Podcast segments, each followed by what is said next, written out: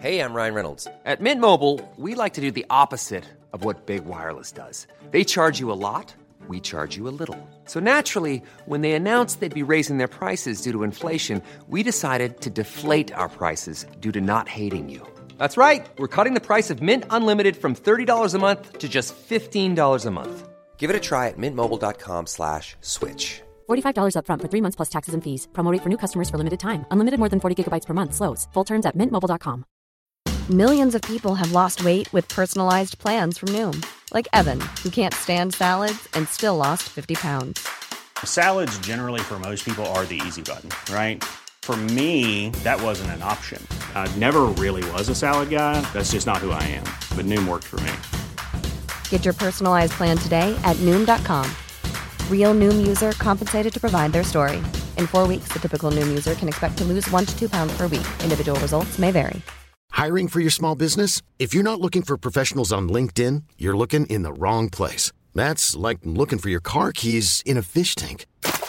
LinkedIn helps you hire professionals you can't find anywhere else, even those who aren't actively searching for a new job but might be open to the perfect role. In a given month, over 70% of LinkedIn users don't even visit other leading job sites. So start looking in the right place. With LinkedIn, you can hire professionals like a professional. Post your free job on linkedin.com slash achieve today. Bienvenue dans ce nouveau Curiosity. Aujourd'hui, on part à la découverte d'un lieu très particulier nommé le temple Taprom et surnommé le temple d'Angelina Jolie. Taprom est un temple bouddhique bâti à partir de 1186 qui trône dans la jungle de Siem Reap au Cambodge, à quelques kilomètres à l'est du temple le plus connu de la région, le temple Angkor Wat. Ce qui rend ce temple si unique, c'est l'omniprésence de la végétation en son sein. Découvert au début du XXe siècle par des archéologues français comme de nombreux temples d'Angkor, Taprom est le seul considéré comme étant resté dans un état proche de ce que ces fameux explorateurs ont vu. Il faut dire que le temple est tombé dans l'oubli pendant presque 400 ans.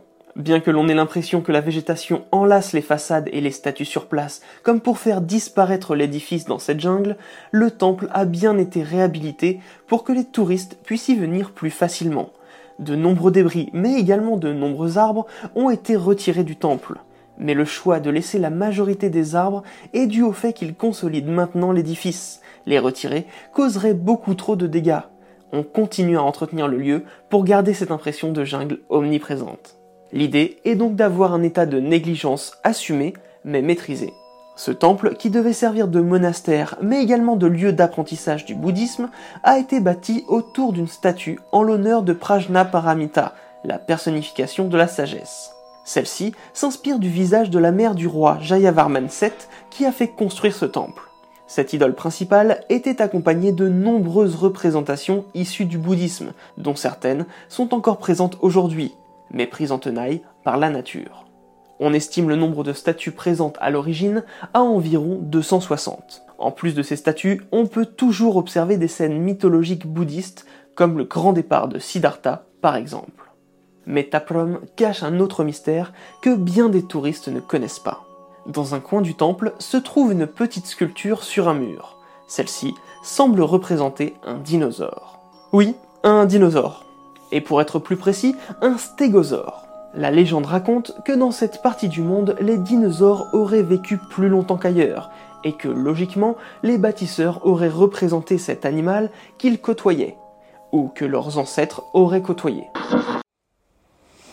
Oh, je peux pas te laisser dire ça, tu te rends compte que c'est du grand n'importe quoi, hein. les humains et les dinosaures ne se sont jamais côtoyés. Enfin, en tout cas, pas les stégosaures. Non mais Cédric, t'énerve pas, c'est juste une légende. Ok, ok, je veux bien, mais alors t'aurais pu dire que l'une des hypothèses, hein, c'est que le peuple khmer aurait trouvé des ossements, et du coup qu'ils auraient euh, représenté euh, la créature qu'ils imaginaient.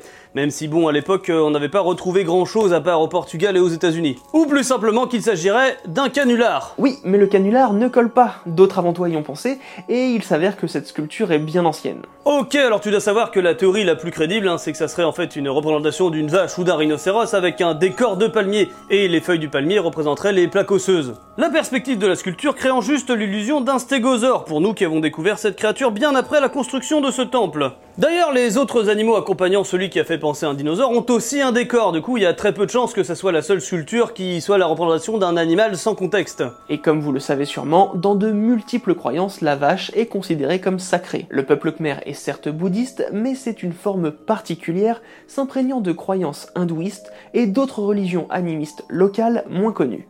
Il ne semble donc pas exceptionnel d'avoir représenté une vache sur les murs d'un lieu sacré censé propager les croyances de tout un peuple.